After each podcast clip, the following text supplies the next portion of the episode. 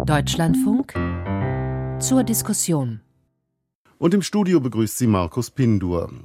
Bundesinnenministerin Nancy Faeser sprach von einem Abgrund terroristischer Bedrohung. Die möchtegern Putschisten aus dem Reichsbürgermilieu, die heute festgenommen wurden in einer Großrazzia, sollen Verschwörungsmythen anhängen und davon überzeugt sein, dass Deutschland derzeit von Angehörigen eines sogenannten Deep State regiert werde, also von einer verborgenen und illegitimen staatlichen Führungsstruktur. Die innere Sicherheit ist aufgrund der aktuellen Ereignisse unser erster Schwerpunkt in dieser Sendung zur Diskussion. Danach beleuchten wir die äußere Sicherheit. Ist Deutschland nur bedingt abwehrbereit, so unsere Leitfrage? Und ist Deutschland bereit für die von Bundeskanzler Scholz wiederholt ausgerufene Zeitenwende? Unsere Diskussionsgäste. Alexander Graf Lambsdorff, FDP-Bundestagsabgeordneter und stellvertretender Fraktionsvorsitzender mit der Zuständigkeit unter anderem für Außen- und Sicherheitspolitik. Ihn begrüße ich in Bonn. Guten Abend, Herr Pindu. Hallo. Christian Mölling von der Deutschen Gesellschaft für Auswärtige Politik. Er sitzt bei mir im Studio in Berlin. Ich grüße Sie, Herr Mölling. Hallo, guten Tag. Johann Wadefuhl, CDU, Bundestagsabgeordneter und ebenfalls stellvertretender Fraktionsvorsitzender mit der Zuständigkeit unter anderem für Außen- und Sicherheitspolitik. Guten Tag, Herr Wadefuhl. Moin aus Kiel. Thomas Wiegold ist uns auch noch zugeschaltet. Er ist Journalist für Verteidigungs- und Sicherheitspolitik. In dieser Eigenschaft betreibt er das bekannte Fachportal mit dem Namen augengeradeaus.de. Ja, guten Abend aus Kreuzberg. Herr Wiegold, war da jetzt ein echter Putsch in Planung oder waren da sich selbst überschätzende Verschwörungsideologen am Werk, die in einem Wahn unterwegs waren, wie der Terrorismusexperte Peter Neumann es heute sagte? Naja, das, was bislang bekannt ist, deutet eher auf Letzteres hin. Also eine Gruppe von Leuten, die ihre eigenen Möglichkeiten, ihre eigenen Fähigkeiten weit überschätzt hat. Und ich weiß nicht, ob sie wirklich glaubten, dass sie mit so einem, äh, wie es ja wohl heißt, bewaffneten Umsturz dieses Land quasi umkrempeln könnten. Dennoch, äh, also Reichsbürger, ein Prinz, all diese Dinge, wo der äh, Normalbürger im Gegensatz zum Reichsbürger sagt, ja, die haben sie doch nicht mehr alle. Trotzdem muss man an einer Stelle natürlich genau hinschauen. Es sind ja offensichtlich auch Angehörige von Sicherheitsorganen dabei ins Visier geraten, Angehörige der Bundeswehr, ehemalige Angehörige der Bundeswehr, aber auch äh, Leute aus dem Polizeidienst. Und da ist eigentlich ähm, die Gefahr, die ich äh, im Moment für die, für die große halte, nämlich, dass man sehr genau hingucken muss, wo sind da Leute, die eben nicht nur reden können, sondern die auch terroristisch handeln können, weil sie Zugang zu Waffen haben. Herr Wadefuhl, das Reichsbürgermilieu macht ja seit Jahren immer wieder von sich reden. Zunächst hielt man das nur für, ich sag mal, eine krude Philosophie, angeblich aus der Vergangenheit gezogene Haltung. Wie bewerten Sie diesen Vorgang jetzt? Na, ich glaube, es muss jetzt wirklich ein Weckruf für uns alle sein. Also ich habe das erste Mal vor etwa zehn Jahren davon gehört, als ich Vorsitzender des Wahlprüfungsausschusses des Bundestages war und ich zum ersten Mal gelesen habe, dass Bürgerinnen und Bürger die Bundestagswahl 2013 deswegen bezweifelt haben, weil sie der Auffassung waren, es gebe die Bundesrepublik Deutschland gar nicht, sondern es äh, bestünde noch das Deutsche Reich. Und damals haben wir darüber geschmunzelt. Aber ich glaube, äh, damit muss jetzt auch Schluss sein. Ich finde, man muss äh, jeden Angriff gegen unsere staatliche Ordnung ernst nehmen. Wir haben ja im Grunde gelernt, äh, aus der Weimarer Republik viele Schlüsse zu ziehen. Und einer war und ist doch während den Anfängen. Und da hat Herr Wiegold ja vollkommen recht. Es sind jetzt in der Tat äh, Angehörige von Sicherheitsbehörden dabei, aber auch von anderen staatlichen Organisationen. Und man muss jetzt diesen Gruppierungen gegenüber, wie allen anderen gegenüber, glaube ich, mit einer größeren Konsequenz vorgehen und dafür sorgen, dass so etwas sich nicht weiter ausbreiten kann bei uns. Also eine ehemalige AfD-Abgeordnete ist dabei, die auch noch gleichzeitig, man ja. glaubt es kaum, Richterin ist. Mehrere ehemalige, ein aktueller KSK-Soldat. Äh, Herr Lambsdorff, wir dachten eigentlich alle beim KSK sei gründlich aufgeräumt worden und jetzt das. Wie bewerten Sie das? Also die Erkenntnisse, die wir bisher haben, ist tatsächlich, dass ein aktiver Soldat äh, zu diesem Netzwerk äh, gehört. Der hat allerdings, das sagt jedenfalls äh, der Generalbundesanwalt, mit dem, was in der Vergangenheit beim KSK vorgefallen ist, nichts zu tun. Da laufen die Ermittlungen allerdings noch. Man wird das untersuchen, aber es spricht zurzeit nichts dafür, dass es da eine Verbindung gibt.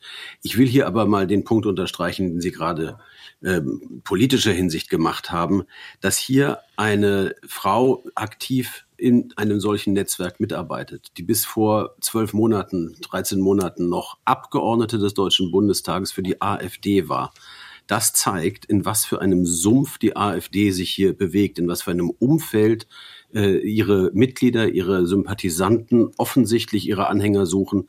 Ich finde, das ist äh, eigentlich das stärkste politische Signal, das wir hier sehen müssen, dass nämlich die AfD mit einer im Bundestag vertretenen Partei in einem Netzwerk mit Teilen vertreten ist, dass Angriffe, sogar einen bewaffneten Angriff auf den Bundestag plant. Ich bin wirklich äh, sprachlos gewesen, als Frau Malsack-Winkelmann da äh, aufgeführt wurde. Ich habe sie über viele Jahre gesehen, neben uns sitzend. Und jetzt sitzt sie im Gefängnis äh, als Teil einer Verschwörung gegen die Bundesrepublik. Das zeigt einfach, wes Geisteskind diese Partei ist. Herr Mölling, äh, ist das jetzt ein kurioses Randthema des rechtsextremen Sumpfes oder ist es eine reale Gefahr eines wachsenden Reichsbürgermilieus? Ich würde das nicht auf die Reichsbürger begrenzen. Ähm, wir haben bei uns schon vor zwei Jahren ungefähr Skizzen entwickelt, die zeigten, äh, wie groß das Unzufriedenheitspotenzial, das Radikalisierungspotenzial in Deutschland ist. Und das sind nicht nur die Reichsbürger, es ist ein großes Milieu, ähm, das eher amorph ist äh, das aber auch in den Corona-Zeiten sehr stark angewachsen ist. Das heißt, wir haben es mit gesellschaftlichen Spaltungen oder vielleicht Haarrissen zu tun. Ich bin kein, kein Soziologe, kein Spezialist dafür. Ich kann nur sagen, äh, das ist jetzt nichts, was mich in der Nachricht überrascht hat, dass sich das hier und da mal manifestiert in einer Organisation. Ich glaube, die wichtige Warnung ist, wir sollten das nicht versuchen, nur bei den üblichen Verdächtigen zu sehen, sondern wir haben insgesamt ein Thema, wie wir gesellschaftlichen Zusammenhalt organisieren und wie die Leute, die wir offensichtlich verloren haben, die wir nicht mehr von der, von der Richtigkeit der freiheitlich-demokratischen Grundordnung überzeugen können, was wir da tun können, wie wir die zurückholen. Hm, das ist also ein weites sicherheitspolitisches, auch sicherheitspolitisches äh, Thema, das uns noch länger beschäftigen wird. Aber zum Schluss noch mal eine Einschätzung. War das jetzt ähm, real oder haben die, diese Leute sich einfach völlig selbst überschätzt? Also mit 50, ähm, äh, ich sag mal, Mitstreitern kann man die Bundesrepublik Deutschland eigentlich nicht als Staat zu Fall bringen. Also ich würde schon denken, dass sie sich weitgehend überschätzt haben. Allerdings, was mich an der Stelle noch beunruhigt, ja, wir haben um die 50 erkannte Protagonisten, die jetzt auch festgenommen wurden ich bin mir eigentlich ziemlich sicher, auch nach dem, was wir in den vergangenen Jahren aus dieser Szene immer wieder gehört und gelesen haben, dass es durchaus ein nicht unerhebliches Umfeld von Sympathisanten gibt. Also zu sagen, es sind nur 50, deswegen ist die Gefahr nicht so groß, das könnte in die Irre führen. Das sollte man nicht vergessen. Ich würde auch ergänzen wollen, es hat Ermittlungen gegeben, dass es einen äh, Anschlag aus diesem Kreise gegen äh, Bundesgesundheitsminister Karl Lauterbach äh, hat geben sollen, der dann zum Glück verhindert worden ist. Also ich bin in der Tat der Auffassung, wir sind an einem Punkt, wo wir jetzt wirklich mit jeder staatlichen Konsequenz gegen derartige Gruppierungen vorgehen müssen, in jede Richtung ermitteln. Wir haben uns ähm, eine gewisse Selbstsicherheit, die natürlich wegen der breiten Unterstützung unseres Staates in der Bevölkerung auch berechtigt äh, ist und war und ist, angewöhnt, aber das darf uns äh, auf keinem Auge, weder auf dem rechten noch auf dem linken, blind werden lassen. Ich glaube auch, dass 50 äh, Personen schon eine ziemlich erhebliche Zahl sind. Wenn von denen einige wirklich gewaltbereit äh, unterwegs sind, und dafür spricht ja einiges, dann kann das eine Gesellschaft schon äh, erschüttern. Also denken wir mal an den nationalsozialistischen Untergrund.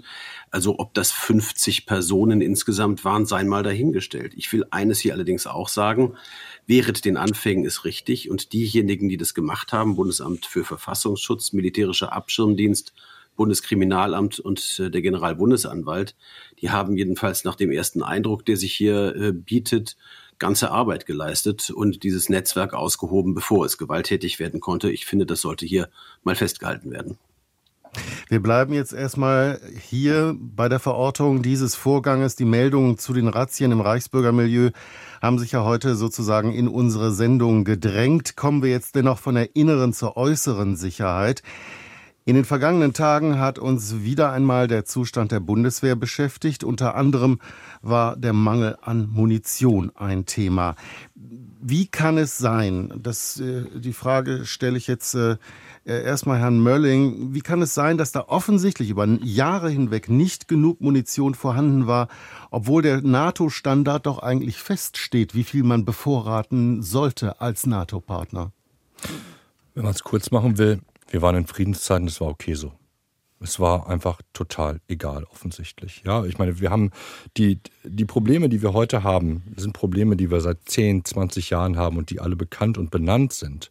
Es hat aber niemanden gekratzt. Es reichte damals als Ausrede noch bis zum 24.02., dass die Bundeswehr jährlich ja mehr Geld bekommt, was komplett außer Acht lässt, dass äh, das jährlich gegebenes Geld tatsächlich nicht hilft, militärische Fähigkeiten, die langfristig aufgebaut und erhalten werden müssen, tatsächlich auf, äh, aufzuhalten. Und dass das Defizit, was, also das, was nicht investiert worden ist, dass das Tausende und Zehntausende von Milliarden bis zu dem Zeitpunkt eigentlich schon gewesen sind. Also wir haben ausgerechnet, dass ungefähr 90 Milliarden seit Ende des Kalten Krieges quasi nicht investiert worden sind. Da geht es nur um neues Material, gar nicht um den Betrieb dieses Materials.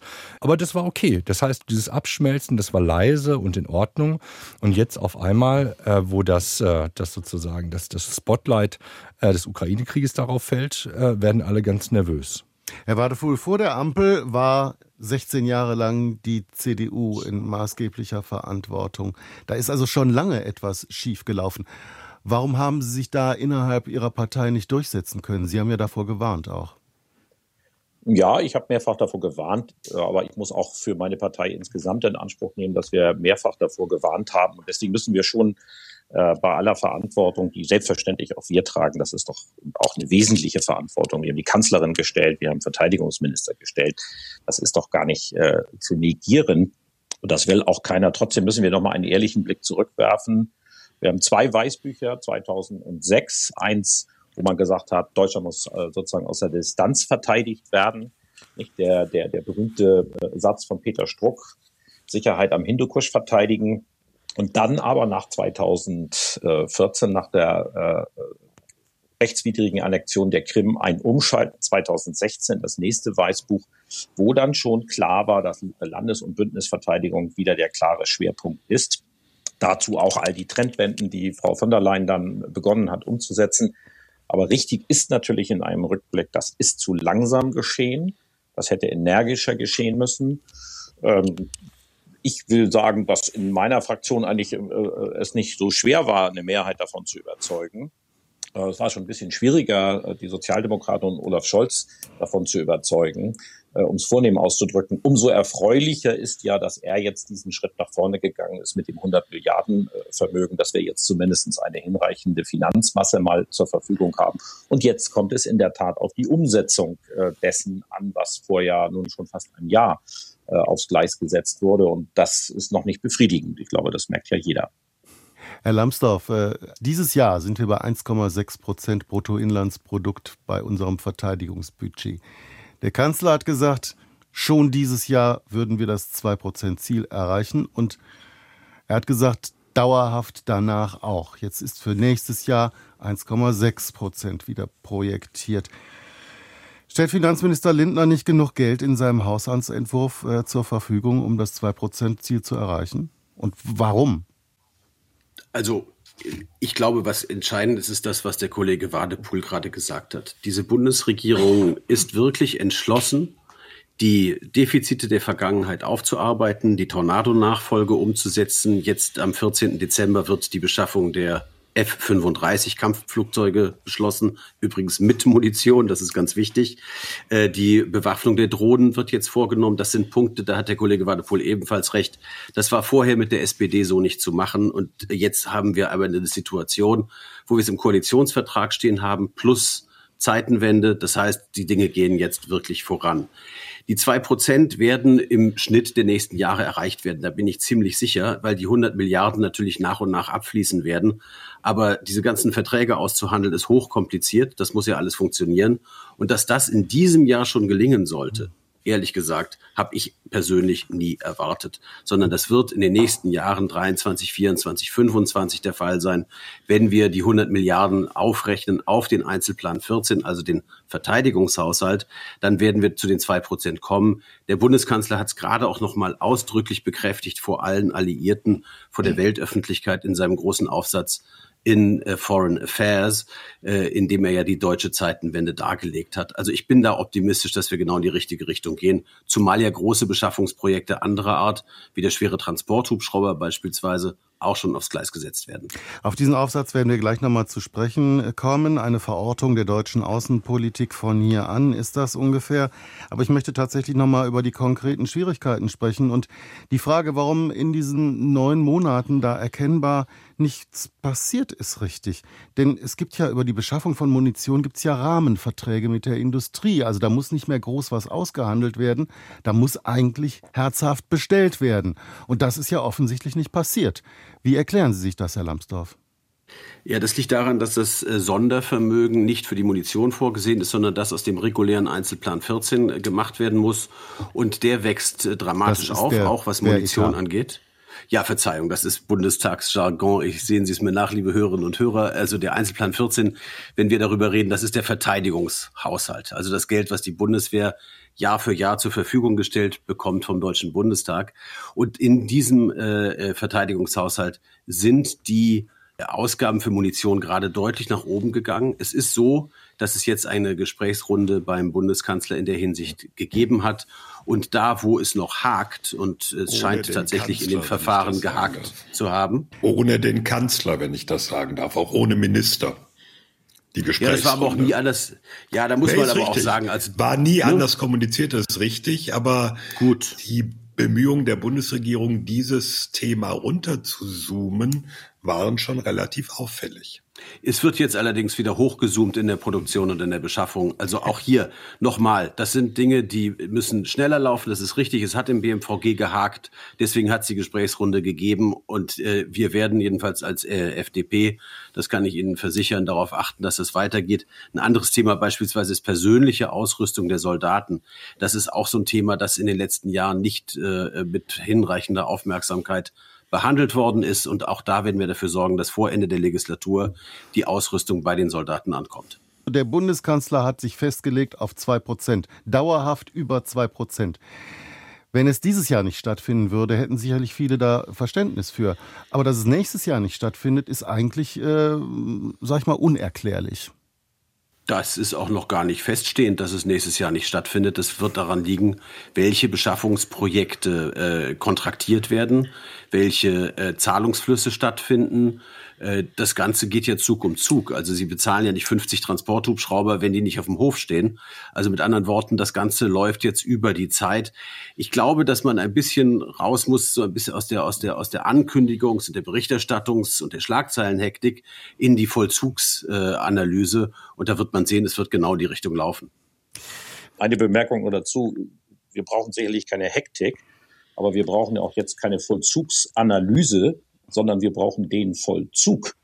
Ich meine, die Bundeswehr hat noch nie ein derartiges äh, Geldvermögen zur Verfügung gehabt und wir haben noch nie eine derartige Notlage. Wir sind in einer Kriegssituation in Europa und da muss schlicht vollzogen werden.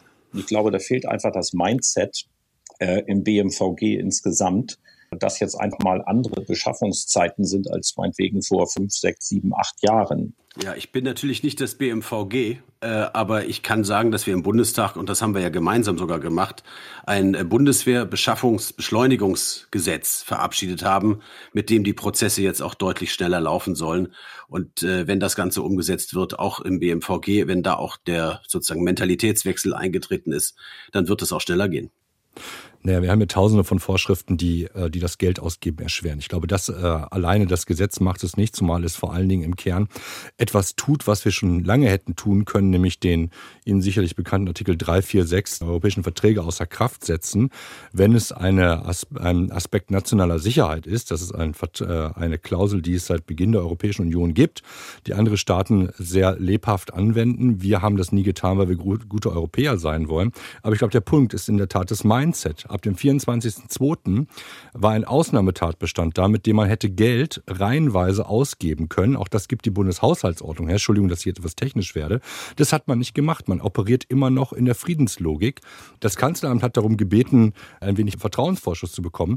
Den hat es bekommen und nach zehn Monaten ist nichts geliefert worden, obwohl klar war ab dem Moment, ab dem wir Haubitzen liefern, dass die Munition verschießen werden. Es ist eine rein mathematische Aufgabe auszurechnen, wann diese Munition verschossen sein wird. Also äh, das Mindset ist, äh, ist richtig, äh, aber ich meine, wir haben es hier teilweise mit, mit Sachen zu tun, für die es ja gar keine sachliche Begründung mehr gibt, warum sie nicht passiert sind. Ukraine-Krieg hin oder her. Wir hätten die Munition schon lange bestellen müssen und die Listen waren seit 2019 da. Wir haben sie einfach nicht bestellt. Also der Krieg hat jetzt den Unterschied gemacht, indem mehr Geld da ist, aber die Dringlichkeit scheint ja im System überhaupt nicht angekommen zu sein. Ich nehme hier ganz bewusst das Parlament aus. Das ist interessant, weil das Parlament zum jetzigen Zeitpunkt und auch schon zu früherer Zeit eigentlich ein Treiber der Verteidigungspolitik gewesen ist, die Regierungen in der Vergangenheit es aber nicht gewesen sind. Da möchte ich gern Herrn Mölling widersprechen, wenn ich kurz darf. Ich denke, ähm, das Parlament können wir leider nicht ausnehmen. Da möchte ich mal zwei Beispiele bringen. Es wurde schon die Bewaffnung von Drohnen angesprochen, gerade von Herrn Lambsdorff. Äh, das Verrückte ist ja, diese Bewaffnung ist jetzt entschieden worden, wird jetzt bestellt zu einem Zeitpunkt, wo diese Drohnen eigentlich nicht mehr gebraucht werden. Sie sollten in Afghanistan eingesetzt werden, das hat sich erledigt. Dann sollten sie in Mali eingesetzt werden, auch das wird sich erledigen, weil jetzt der Abzug 2024 angekündigt ist. Also ähm, das ist jetzt eine Bestellung, die entschieden ist, aber gar nicht mehr so dringlich, wenn überhaupt noch nötig ist. Der andere Punkt, und das kann ich dem Parlament leider auch nicht ersparen, seit Jahren gibt es das Problem vor allem des Heeres, verschlüsselte, sichere Kommunikation zu haben. Funkgeräte, Datenfunk. Inzwischen, das zeigt sich bei gemeinsamen Einsätzen, zum Beispiel in Litauen, können die deutschen Soldaten mit den Verbündeten gar keinen gesicherten Funkverkehr betreiben. Und die Niederländer und Tschechen sagen, was habt ihr für alte Möhren? Mit euch können wir leider auf der Ebene nicht zusammenarbeiten. Jetzt werden wir nächste Woche dazu eine Beschaffungsentscheidung im Parlament haben aber die hätte es fast nicht gegeben, weil einige Abgeordnete aus dem Haushaltsausschuss da eine neue Ausschreibung wollten. Also genau das, was Christian Mölling gerade angesprochen hat, nämlich europaweit ausschreiben und das hätte noch mal ein Jahr gekostet. Also dazu würde ich ganz gern vielleicht aus Sicht des Parlaments was sagen, weil in der Tat die Digitalisierung landbasierter Operationen ist nochmal in schweres Fahrwasser geraten.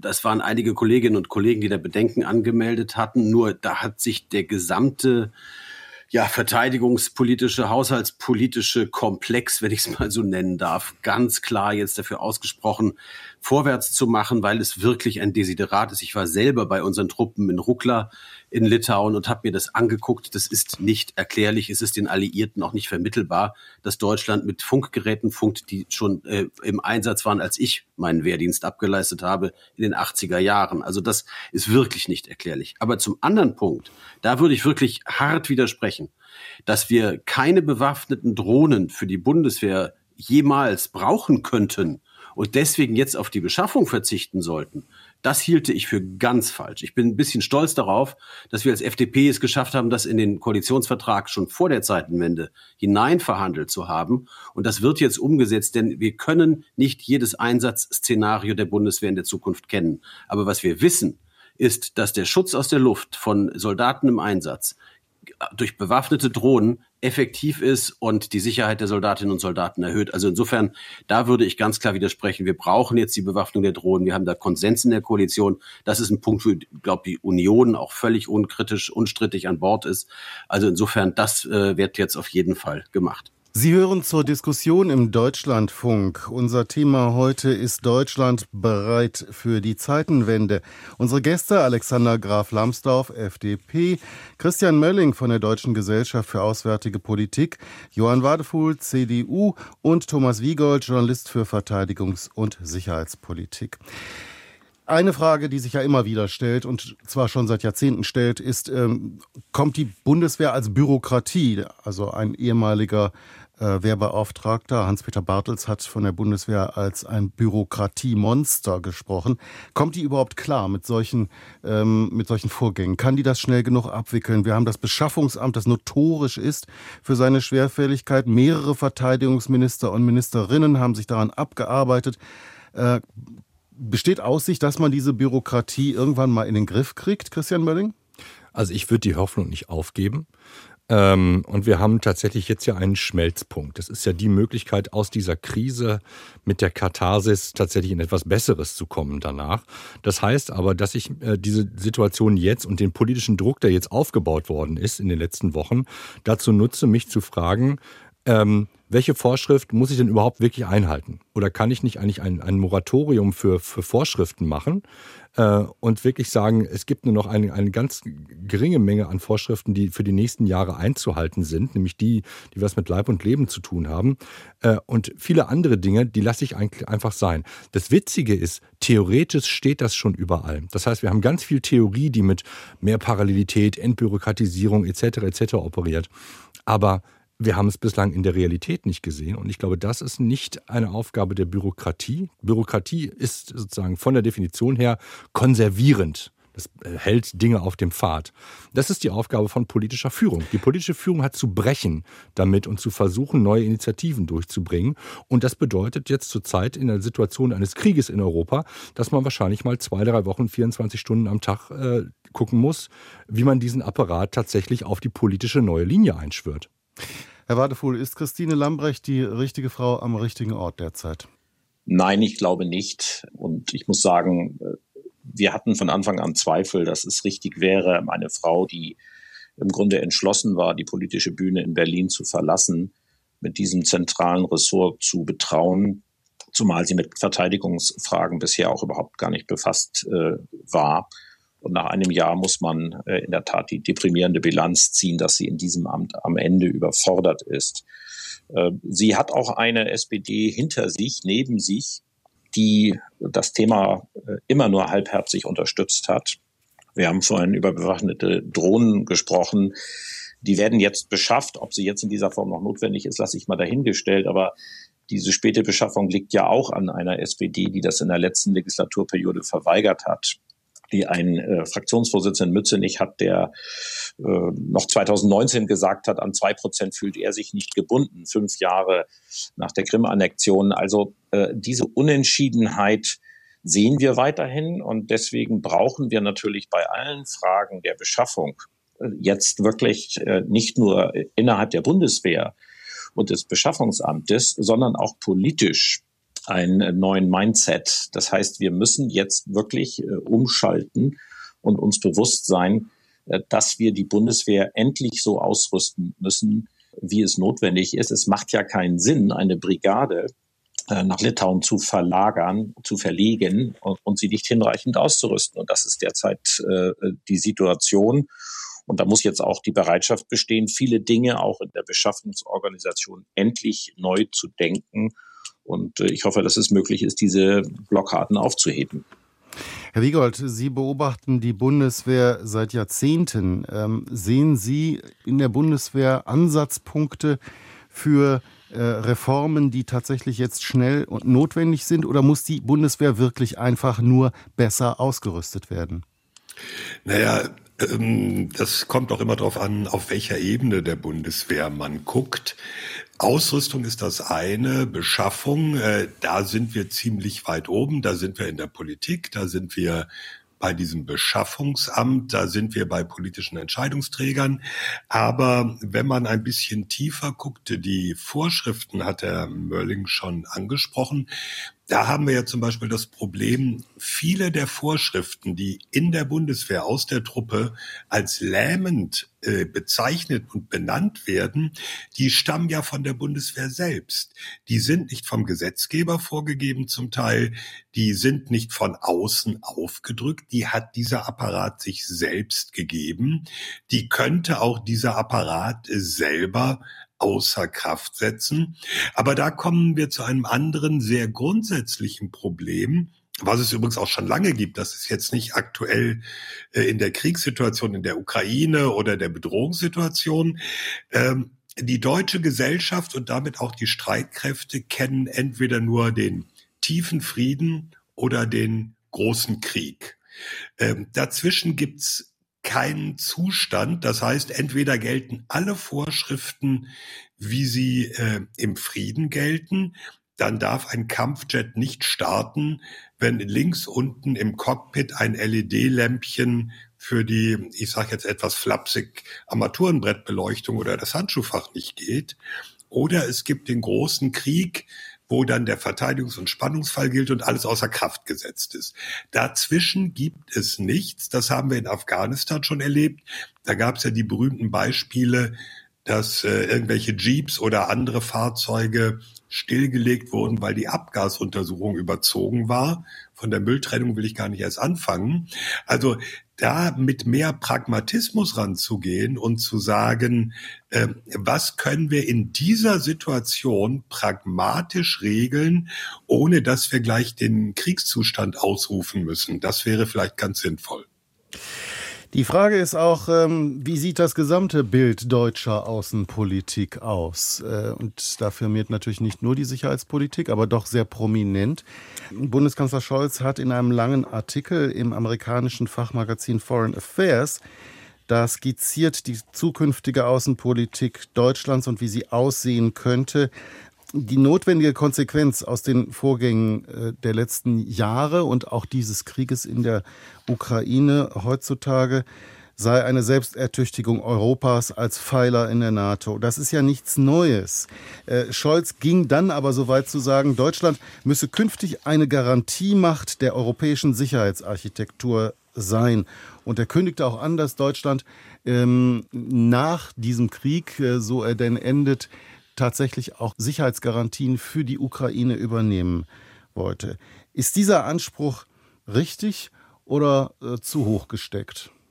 Ja, beides. Ne? Also er ist sowohl richtig als auch zu hoch gesteckt.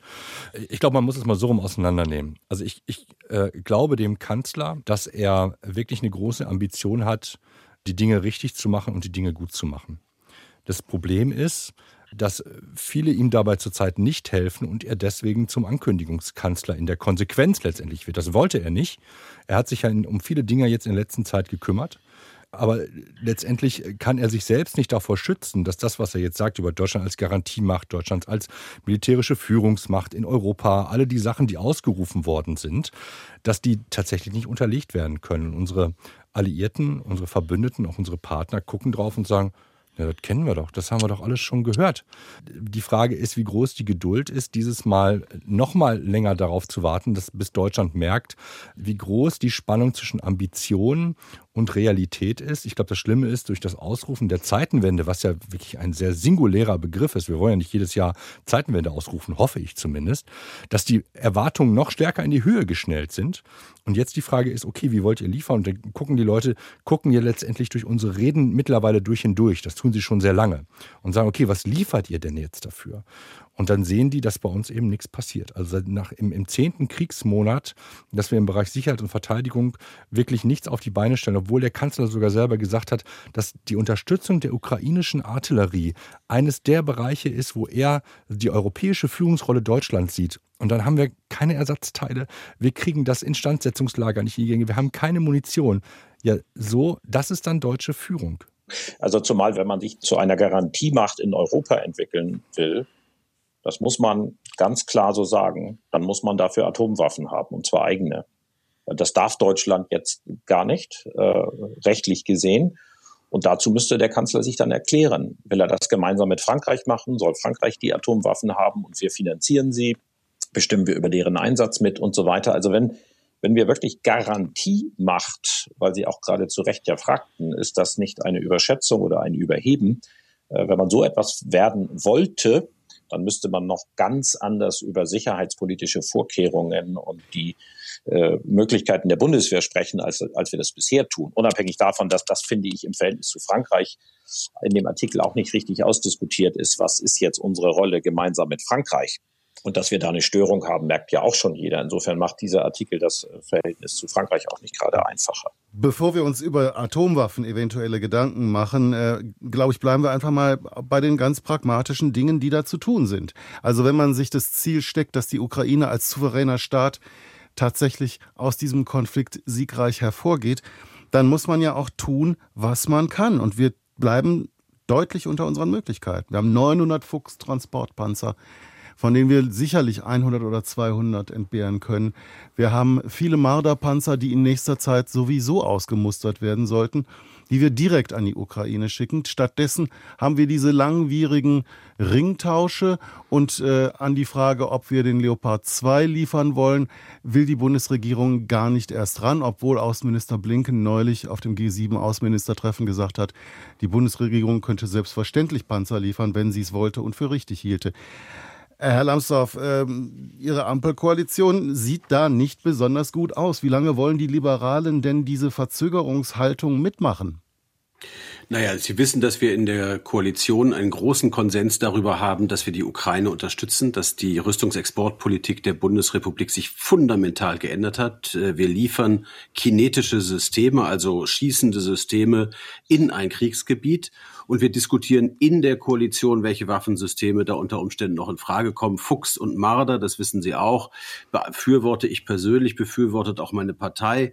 Beim Leopard 2, äh, also bei Kampfpanzern, äh, das ist es, ist es eben so, dass wir glauben, dass das im Europäischen Verbund sinnvoll wäre. Ob man das national im Alleingang machen sollte, ist eine andere Frage. Aber Tatsache ist, dass wir da einfach keinen Konsens haben. Ich glaube nur, dass äh, wir beim Thema Garantiemacht, das was der Kollege Kollege Wadepool gerade angesprochen hat, bitte nicht in die Falle tappen sollten, die äh, Herr Wiegold eben so schön dargestellt hat. Entweder wir sind in sozusagen einem allumfassenden Kriegszustand, also brauchen wir gleich Atomwaffen, äh, schlägt Herr Wadepool gerade vor, ähm, oder aber wir haben den tiefen Frieden. Es gibt auch dazwischen. Also ich schlage es nicht vor, der Bundeskanzler schlägt es ja vor und sagt ja Garantiemacht. Das, ist ja, viel, das ist ja doch die Frage. Doch, das Wort von der Garantiemacht Nein. ist da genau drin. Also Sicherheitsgarantien also, für Deutschland und ein äh, eine Führungsmacht sozusagen in Europa, wenn es um europäische Sicherheit geht. Der Anspruch ist da ganz klar formuliert aber nicht der Anspruch, dass Deutschland Nuklearwaffen besorgt. Das ist ausgeschlossen durch unsere äh, Mitgliedschaft im Nichtverbreitungsvertrag und durch den 2 plus 4 Vertrag. Also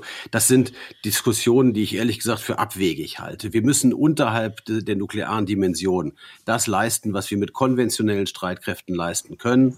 Und da können wir selbstverständlich auch Garantieleistungen erbringen. Wir sind im äh, Kosovo unterwegs. Wir haben jetzt Soldaten nach Bosnien entsandt.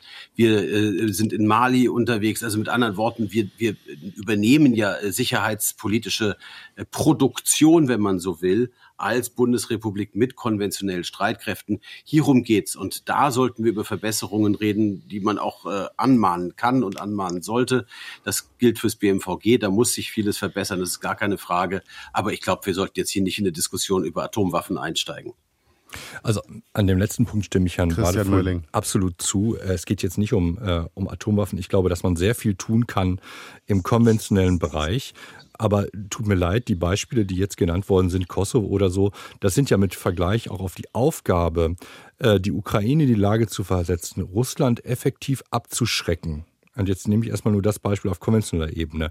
Das sind ja homöopathische Dosen im Vergleich dazu. Wir haben ein riesiges Potenzial, äh, noch, aber nicht mehr allzu lange, nämlich mit einer verteidigungsindustriellen und technologischen Basis, die vor allen Dingen Landsysteme herstellen kann und offensichtlich auch sehr gute Flugabwehr herstellen kann. Ähm, die bringen wir bloß nicht in den Anschlag. Ne? Auch das, äh, hier gibt es ein Spannungsfeld zwischen dem, was der Kanzler sagt, er möchte gerne große europäische Rüstungskooperation haben. In den 100 äh, Milliarden sind aber eigentlich keine großen Projekte drin, mit denen auf das Ziel eigentlich eingezahlt wird. Also hier passen die, die, die, die unterschiedlichen Elemente der jetzigen Verteidigungspolitik nicht zusammen. Wenn man es positiv drehen will, dann ist es das Einfachste, dass Deutschland mit seiner rüstungsindustriellen Basis tatsächlich sagt, wir übernehmen die Garantie dafür, dass die Landstreitkräfte in Europa in Zukunft dauerhaft funktionieren. Das hat nicht nur einen Vorteil für die militärische Leistungsfähigkeit in der Struktur, sondern auch für die Industrie, die dahinter hängt. Das heißt nicht, dass die deutsche Industrie das alles alleine machen kann. Man kann ja andere daran teilnehmen lassen. Aber zurzeit erleben wir genau das Gegenteil.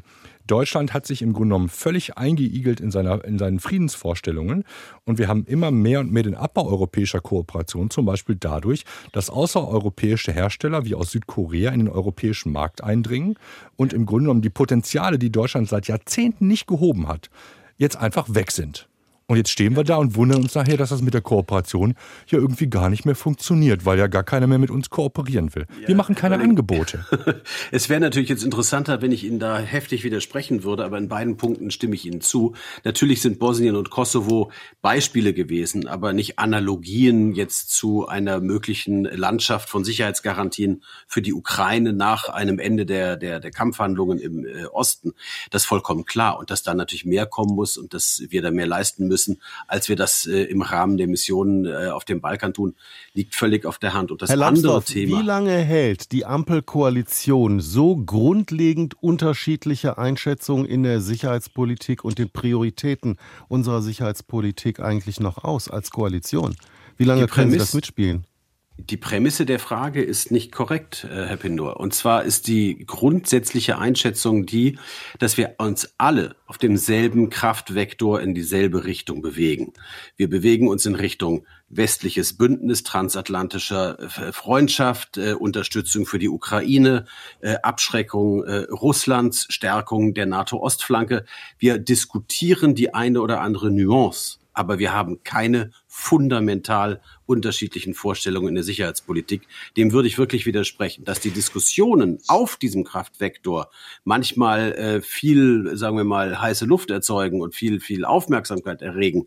Das ist unbestritten. Aber es ist kein, kein fundamentaler Unterschied in der äh, sicherheitspolitischen Philosophie äh, der drei Koalitionspartner. Darf ich vielleicht aus Sicht der Opposition nur ein, eine kurze Anmerkung dazu. Ich anerkenne und weiß, wie notwendig es ist, Koalitionen nach außen zu schützen.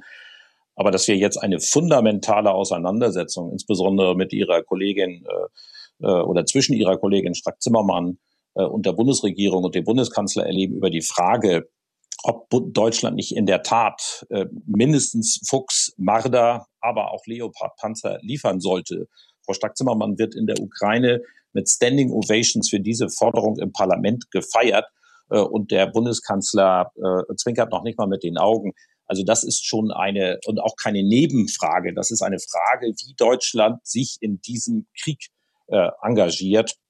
Das macht die gesamte, ich sitze hier regelmäßig im Verteidigungsausschuss, Sie ja auch, das macht die gesamte Riege der FDP-Abgeordneten dort sehr klar, sehr eindeutig. Das findet unsere Anerkennung. Das ist auch in der Sache richtig, weil man nicht mit angezogener Handbremse äh, die Ukraine unterstützen darf, sondern vollständig. Und das ist eine fundamentale Frage.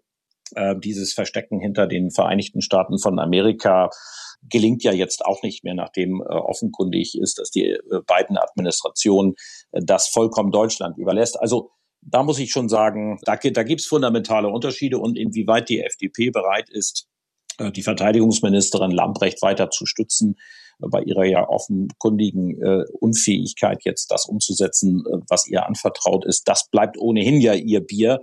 Und das können Sie auch gerne äh, weiter so vertreten. Aber der, der Kernpunkt ist schon derjenige, wenn wir einen Bundeskanzler haben, der jetzt davon schreibt, darüber redeten wir ja gerade, Deutschland soll Garantiemacht, die Garantiemacht für europäische Sicherheit werden, dann klaffen Wirklichkeit äh, und äh, vom, vom wohlformulierter Anspruch sehr weit auseinander. Wie weit ist Deutschland bei der Umsetzung der Zeitenwende und äh, ist Deutschland bereit für das, was die Zeitenwende mit sich bringt?